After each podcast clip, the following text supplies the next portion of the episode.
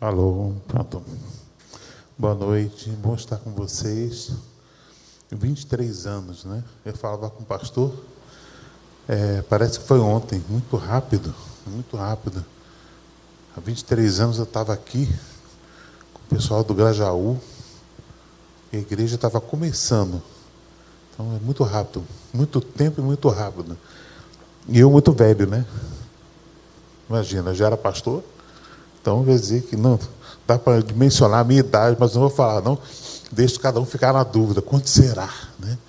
De repente ele veio aqui quando eu tinha 15 anos, né? Então, né? Pode ser, né? Que é muito bom, muito gostoso estar com os irmãos nessa noite de celebração e nesse tempo de festa.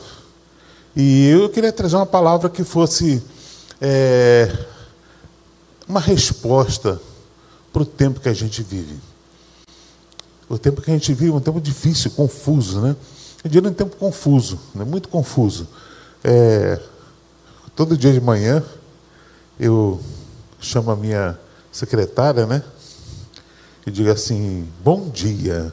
Aí ela começa né, a dizer as notícias do dia. Né?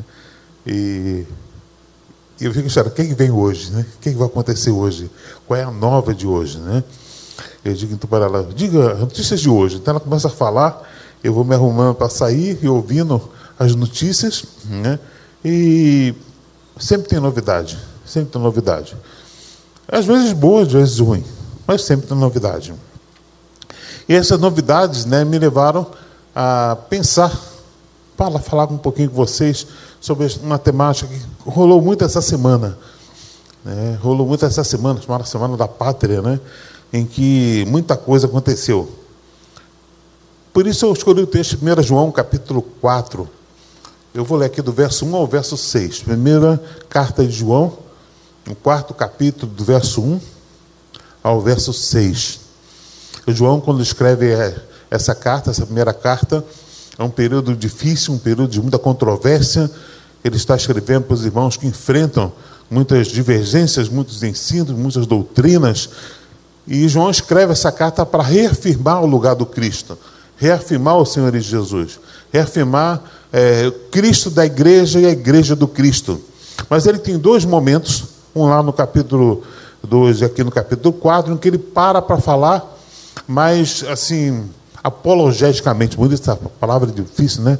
Tem que usar as palavras difíceis, apologeticamente. Né? Ele está defendendo a fé, ele está defendendo uma fé pura e verdadeira. Ele diz assim, 1 João capítulo 4, verso 1 ao verso 6. Amados, não creem em qualquer espírito, mas examine os espíritos para ver se eles procedem de Deus. Porque muitos falsos profetas têm saído pelo mundo. Vocês podem reconhecer o Espírito de Deus desse modo. Todo espírito que confessa que Jesus Cristo veio em carne procede de Deus. Mas todo espírito que não confessa a Jesus não procede de Deus. Esse é o espírito do anticristo, acerca do qual vocês ouviram que está vindo e agora já está no mundo. Filhinhos, vocês são de Deus e os venceram, porque aquele que está em vocês é maior do que aquele que está no mundo. Eles vêm do mundo, por isso o que falam procede do mundo e o mundo os ouve. Nós viemos de Deus e todo aquele que conhece a Deus nos ouve. Mas aquele que não vem de Deus não nos ouve. Dessa forma, reconhecemos o espírito da verdade e o espírito do erro.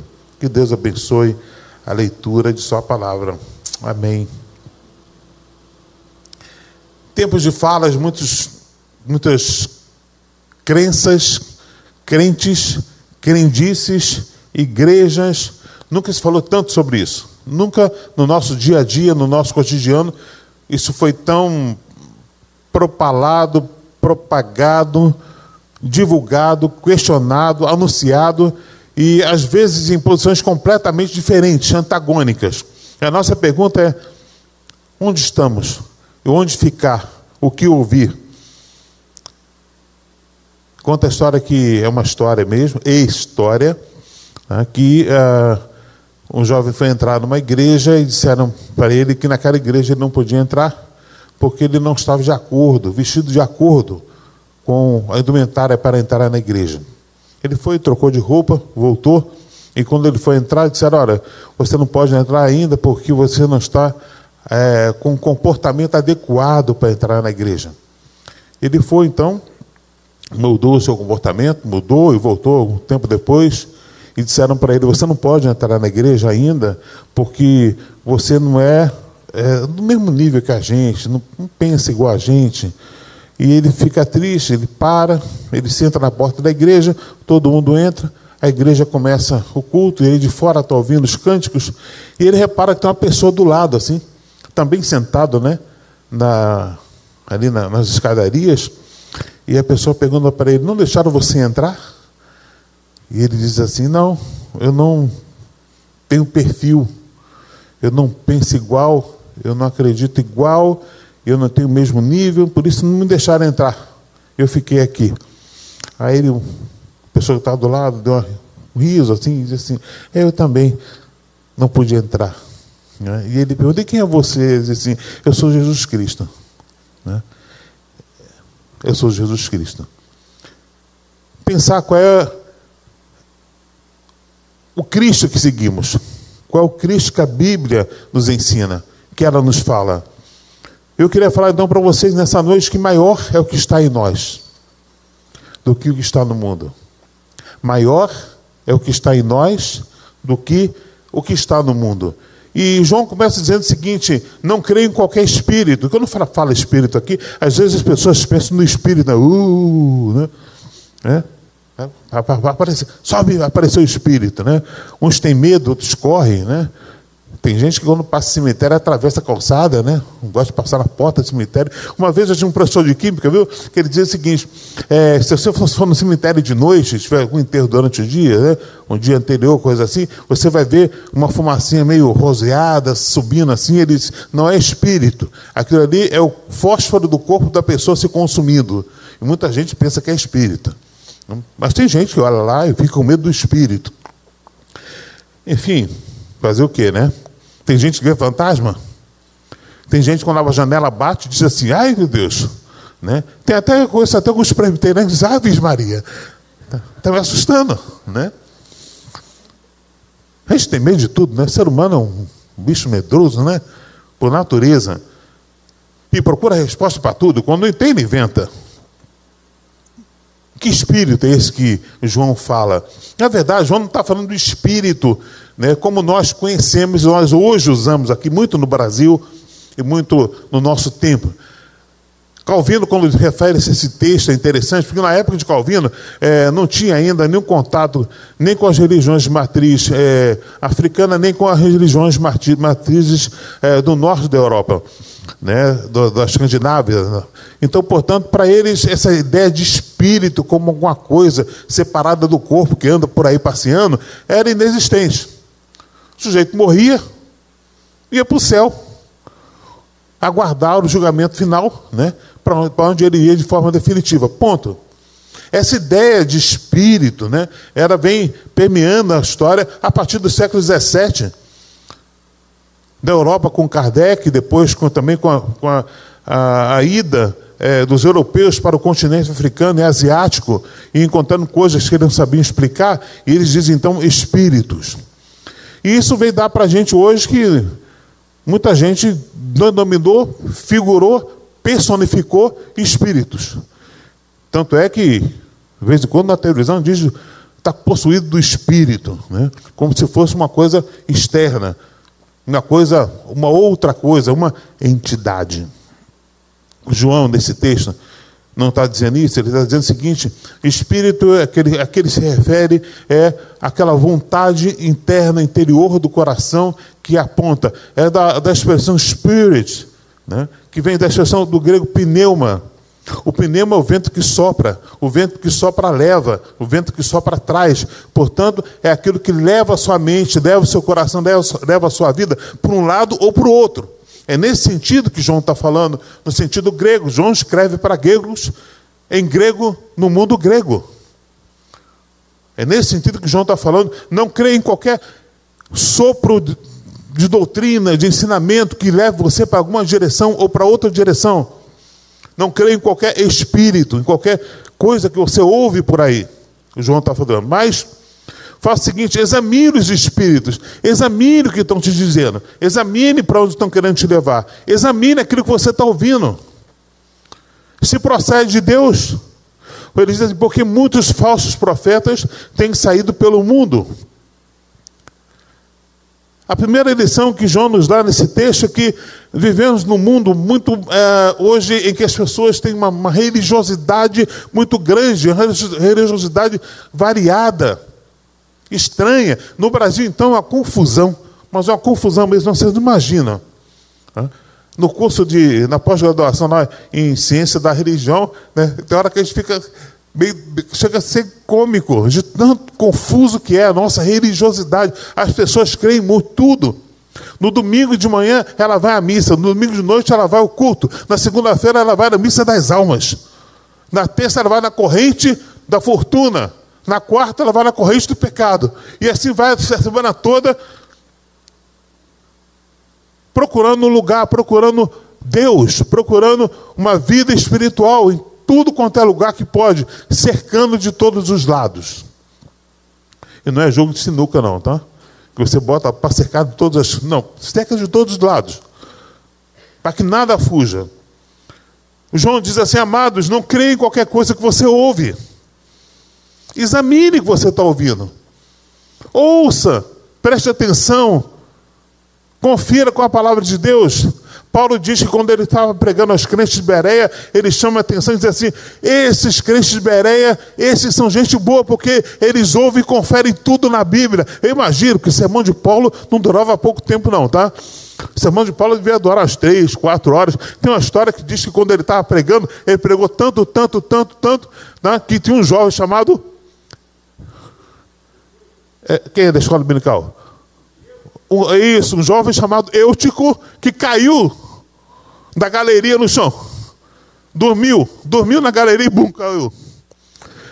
Porque Paulo pregava muito, ele falava demais. E Paulo diz assim: Mas não importa o quanto eu falava, eles conferiam tudo na Escritura para ver se o que eu falava era verdade, se era aquilo mesmo. Eu creio que uma coisa que falta muito para nós hoje e que a igreja do Senhor Jesus tem que buscar cada vez mais, tenho certeza que aqui na igreja presbiteriana Recreio vocês buscam é o aprendizado da palavra na palavra. Estudar a Bíblia. Estudar a Bíblia. Nunca foi tão fácil ter uma Bíblia. Quem aqui não tem um smartphone? Quem não tem um smartphone? Ok, todo mundo tem. Eu tinha um velho lá, um iPhone 3, que eu ia dar para quem não tivesse. Mas todo mundo tem, tudo bem. Né? É, é 3, né? É 3. Mas serve. Porque se você tem um smartphone e for lá no, no Google, Google Store, Google Store, ou se você for lá na, no, na loja da Mac e procurar Bíblia, você vai ter de graça uma dúzia, pagando umas três dúzias. Se topar pagar bem, né? Pagar bem que eu digo assim, uns 30 dólares, né? Você vai ter uma biblioteca inteira de comentários bíblicos, textos, os mais diversos possíveis. Então hoje ninguém pode dizer que não tem Bíblia, que não tem acesso à Bíblia, todo mundo tem, mais do que nunca. Só tem um problema, meus queridos, ninguém lê. Ninguém lê a Bíblia. Seja franco, você mesmo precisa falar para mim, não, nem para quem está do seu lado. Quantas vezes você leu a Bíblia na semana passada? Lê, meu, né, né, né, lê lá, o Senhor meu pastor e nada me faltará. Na segunda terça-feira é celebrar a Deus com voz de júbilo e cântico. Na quarta-feira é louvar a Deus, cara. Não. É ler, pegar um texto e ler. Tirar ali aquela meia hora. Olha, estou dando um pouquinho, meia hora, tá? E ler o texto da palavra para aprender um pouco, a gente lê muito pouco. Por isso, os falsos profetas que saem pelo mundo dizem: está escrito na Bíblia, o que nunca esteve escrito. Sem citar nomes, um grande líder de, de uma grande, de uma, de uma grande não, na maior igreja dita evangélica do Brasil, dando uma entrevista para a revista Veja, ele disse: como está escrito na Bíblia, é dando que se recebe. Tem dúvida? Chega em casa, liga do computador ou pega o smartphone, né, digita lá, líder religioso mais. É dando que se recebe. Quem disse? Vai, você vai ver. Não tem na Bíblia isso. Não tem na Bíblia. A mil chegarás, e dois mil não passarás. É bonito, né? Mas não tem na Bíblia. Não tem na Bíblia.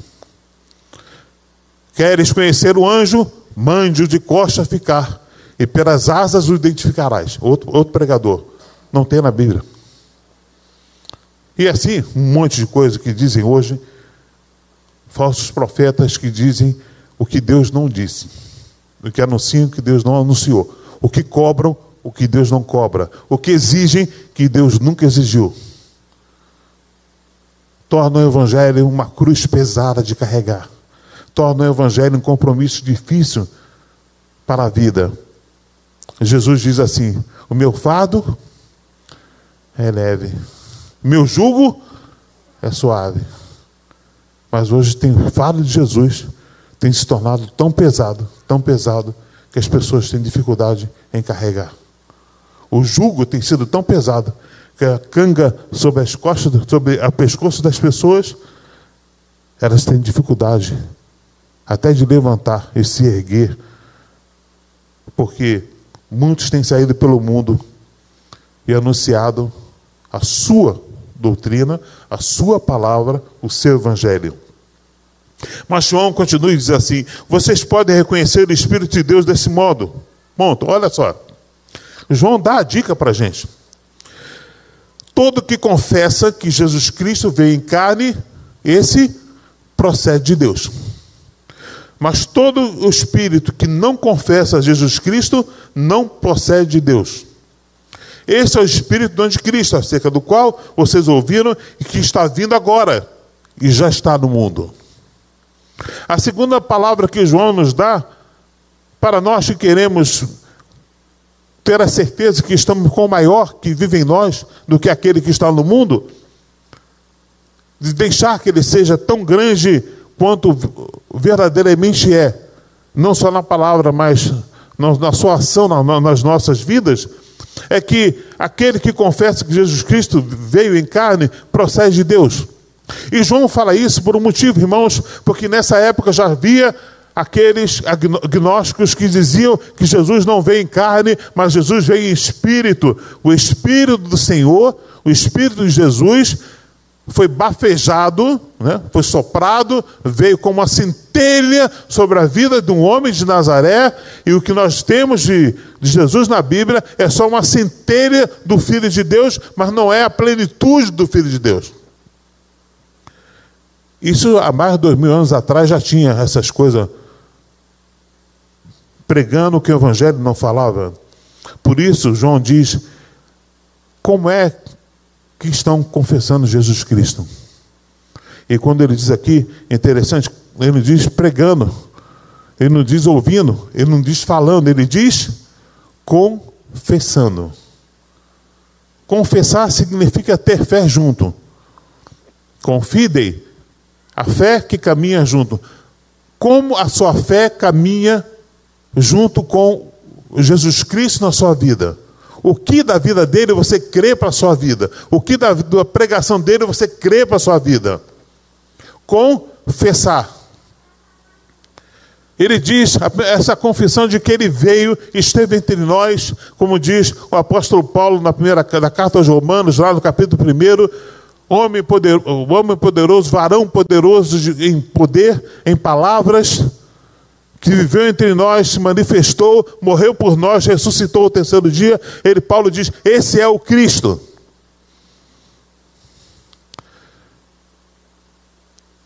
Vemos muita gente falando de muitos, aspas, Jesuses, fecha aspas, que não é o Jesus da Bíblia, mas é o Jesus que eles construíram, o Jesus que lhes agrada.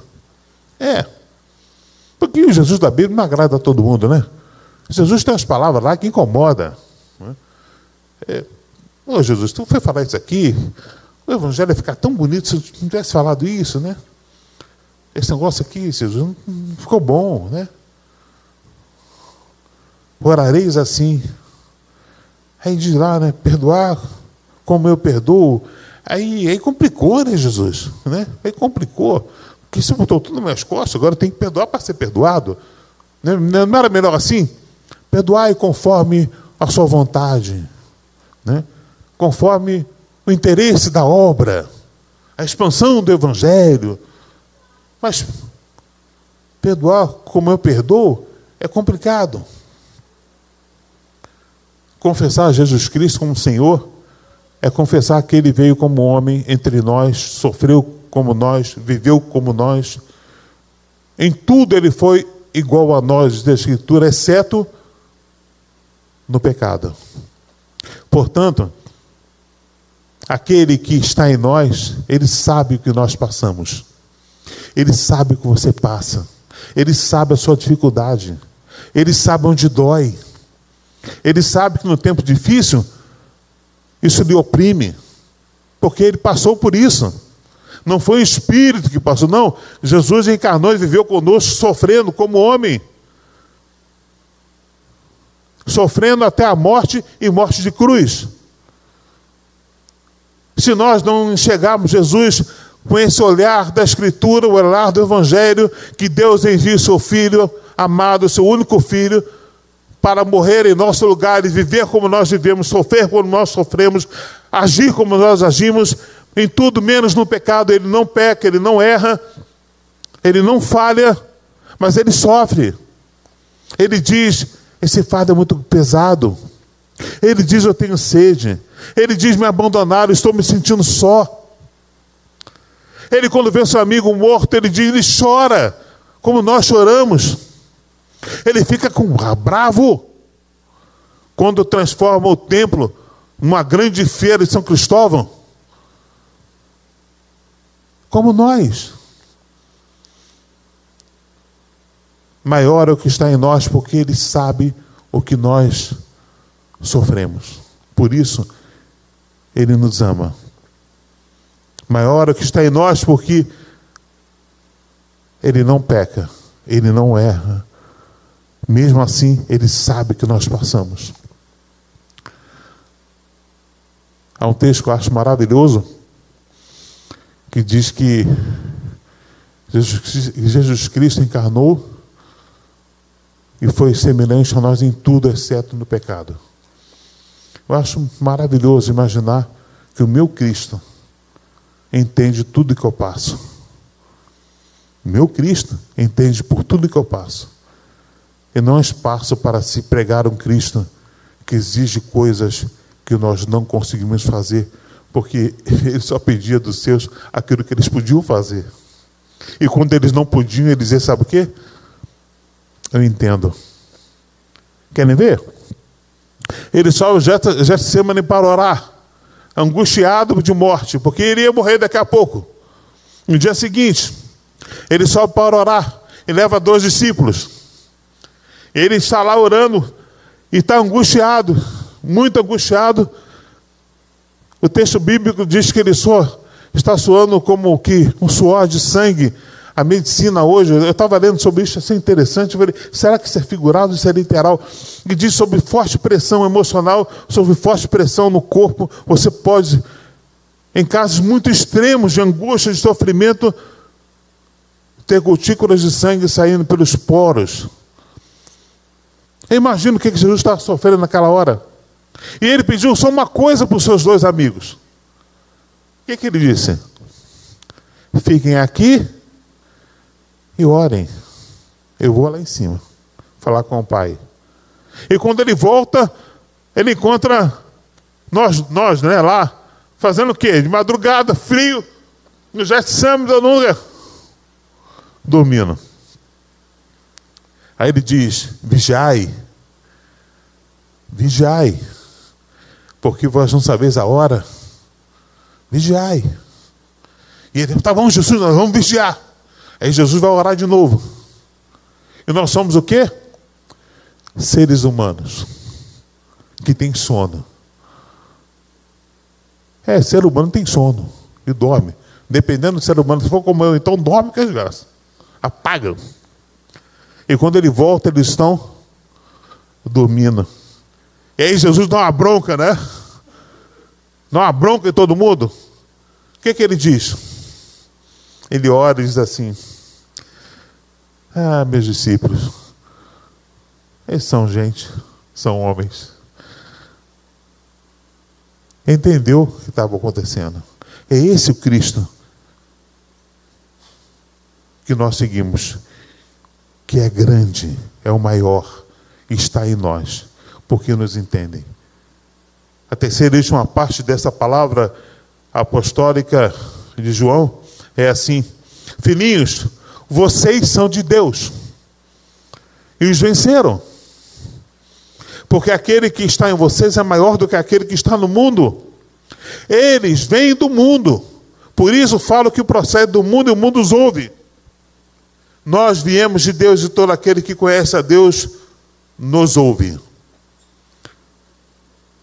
E aqui talvez a minha fala seja mais contundente, por isso a última.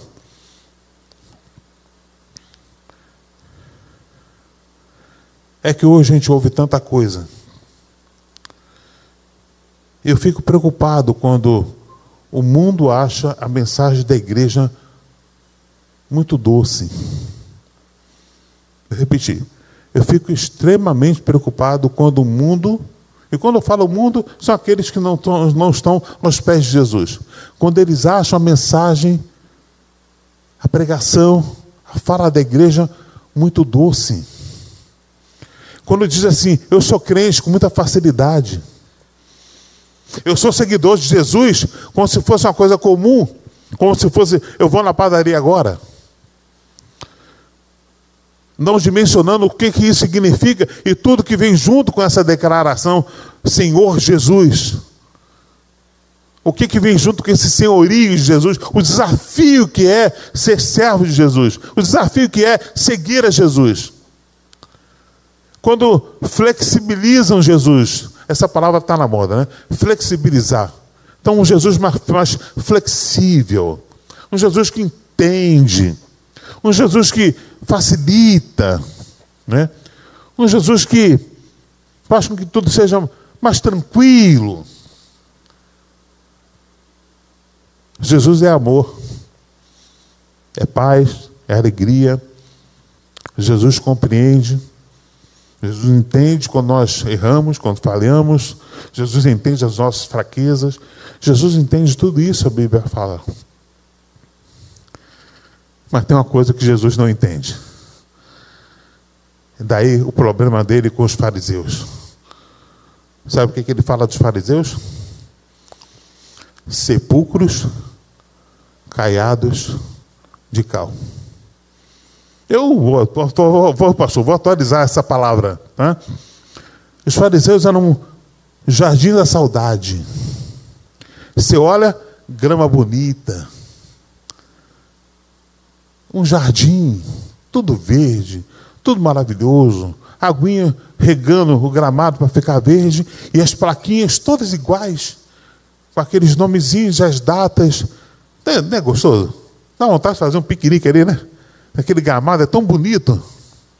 Sentar pequeno. É, no Jardim da Saudade, lá de Paciência, é, tem um espaço lá para você sentar, tal, bater um papo. Eu fui fazer um sepultamento uma vez lá, passei debaixo de uma mangueira, tinha uma manga bonita, grande, peguei e trouxe. Aí o presbítero que estava comigo falou assim: Reverendo, vai comer manga em cemitério? São as mais adubadas. É. É claro que a, a árvore não estava em cima de ninguém, senão ela já tinha caído há muito tempo, né? Evangelho, meus irmãos, ele é simples, mas ele é verdadeiro. E Jesus abraça todo mundo que o quer abraçar. Seja um Zaqueu, ladrão, seja um Mateus, que esfolava as pessoas. Jesus abraça. Um Pedro, que é inconstante, nervoso. Um Tomé, que duvida de tudo e de todos. Jesus abraça todo mundo, acolhe todo mundo. Todos aqueles que são verdadeiros. Esse Jesus acolhe. Jesus quer te acolher nessa noite. O que ele pede de você, seja verdadeiro, só isso. Só isso, não pede nada demais. Ele exige nada demais. Quem exige são os homens. Jesus diz assim: seja verdadeiro comigo e me aceite andando contigo, caminhando com você. Eu quero andar com você. Eu quero conhecer o teu eu verdadeiro. Aquele que briga com a mulher de vez em quando, mas depois faz as pazes.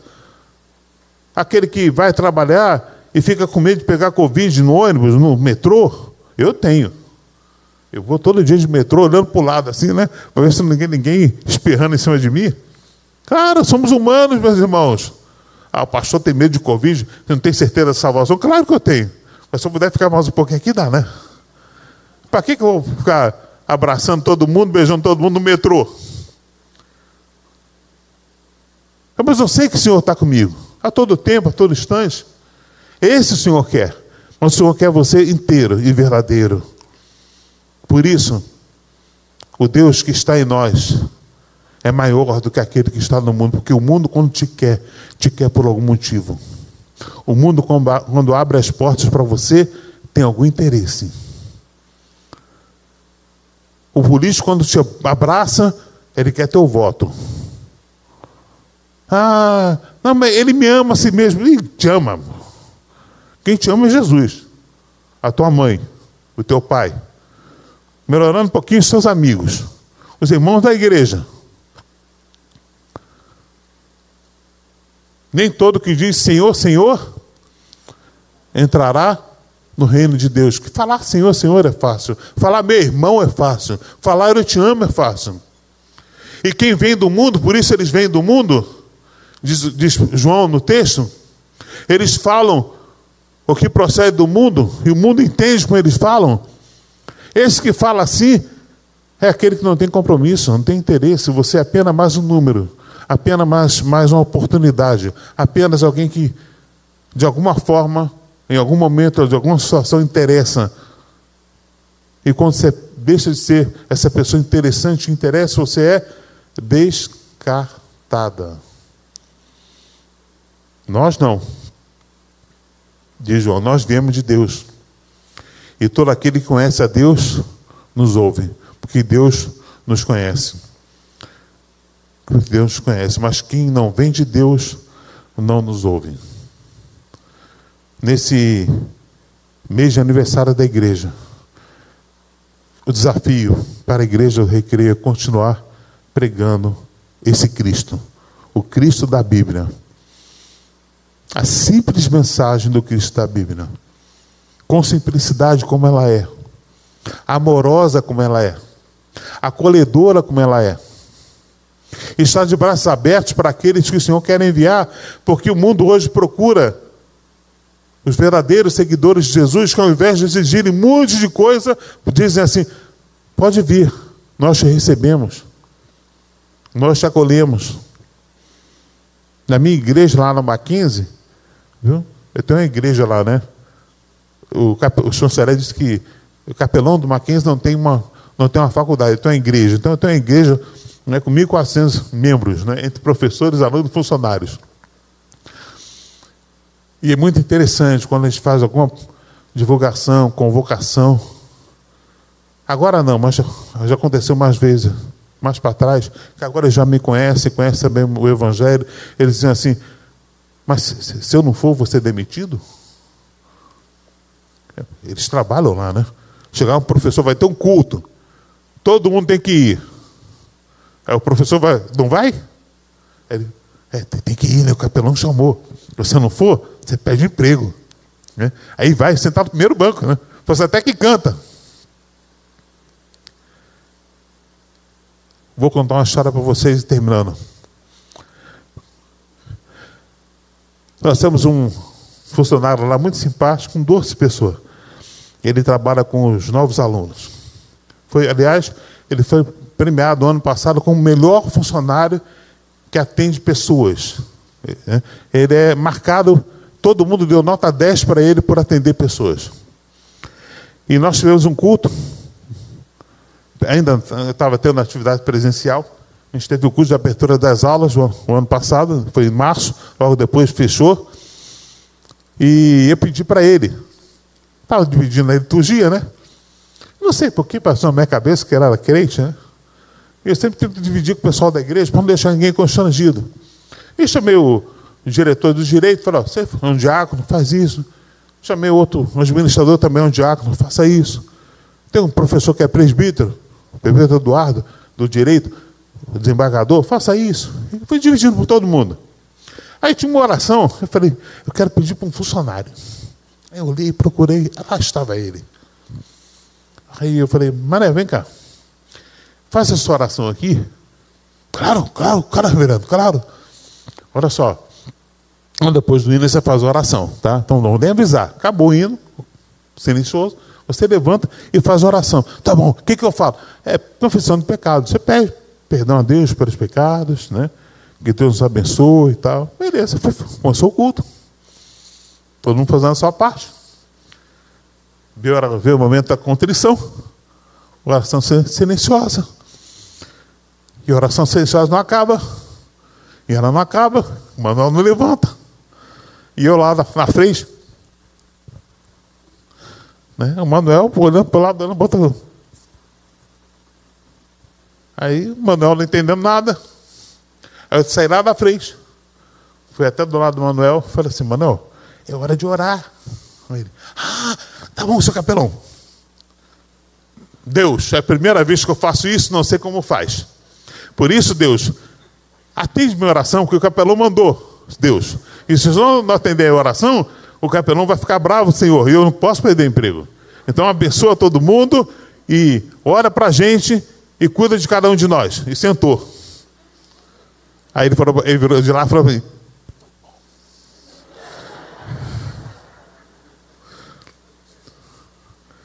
Hoje ele, já, é, é, hoje era irmão, né? já está frequentando a igreja com a sua esposa, sua filhinha. Mas naquela época foi isso, né? Naquela época foi isso. Tem muita gente que é, vive essa realidade, um cristianismo, que não entende nem o que é. Alguns querem conhecer, outros cumprem uma obrigação, outros vivem o interesse. O que Jesus é para você? A sua obrigação dominical? O seu interesse em alguma situação, algum momento, alguma posição, sei lá, alguma estrutura da vida? Em tempos tão conturbados, é bom estar no lado certo. Afinal, você é presbiteriano, você tem um ministro lá e tal. Vamos ficar aqui. Será que é isso? Você está na igreja porque é um lugar bom para criar os filhos? O mundo está tão confuso, tanta coisa estranha. O pessoal está cada vez mais colorido. Pinta o cabelo, pinta cor, faz tatuagem, ficou muito confuso. Eu sou tradicional, eu quero, vou para a igreja, quero todo mundo de cabelo preto.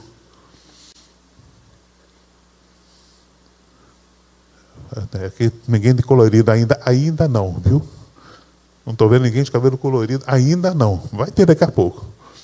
É. O que, que tá, você está procurando? Maior é o que está em nós. Por quê? E João está dizendo, porque Ele é o nosso Senhor, o nosso Salvador, porque Ele nos aceita como nós somos. Porque Jesus Cristo, Jesus Cristo veio ao nosso encontro em carne, viveu como nós, sofreu como nós por isso, nós confessamos. Não tem interesse que nos faça ser mais amados por Deus. Ele nos ama como somos. Nossas falhas, nossos erros, nossos pecados. Ele nos ama. O que Deus tem a dizer para vocês, queridos, nesses 23 anos. Você vai dizer, mas é só isso? Eu diria assim: é tudo isso. Deus quer que vocês sejam uma igreja do Senhor Jesus. Só isso. E tudo isso. Nada mais, nada menos, mas uma comunidade aos pés do Senhor Jesus, que vive o que prega, que anuncia que é espaço para todos, que caminha em busca do reino, que não se confunde com o mundo, mas não sai do mundo, que tem alguma coisa para dizer para as pessoas que estão no mundo. Meu Deus vive e Ele é maior, porque maior é o que está em nós do que aqueles que estão no mundo. Que Deus te abençoe, que Ele te guarde. Amém. Vamos orar? Bondoso Deus, obrigado pela oportunidade de estarmos juntos aqui nesse mês em que a igreja completa o seu aniversário. Povo que tu reuniste nesse lugar.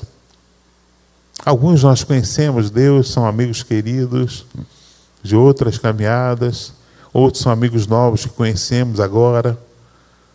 Outros talvez entraram pela primeira vez aqui, Senhor, não sabemos, mas tu sabes a vida de cada um e cada um quem é, por que é e por que está aqui.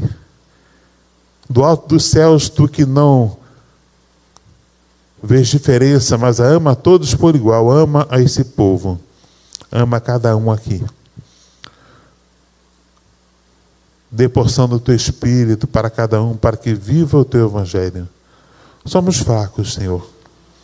Somos pequenos. Somos pecadores.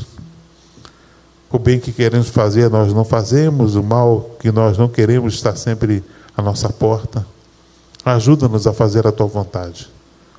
Ajuda-nos a ser cristãos verdadeiros, simples como as pombas. Mas tu astuto, Senhor Deus, como a serpente que olha tudo que acontece ao redor.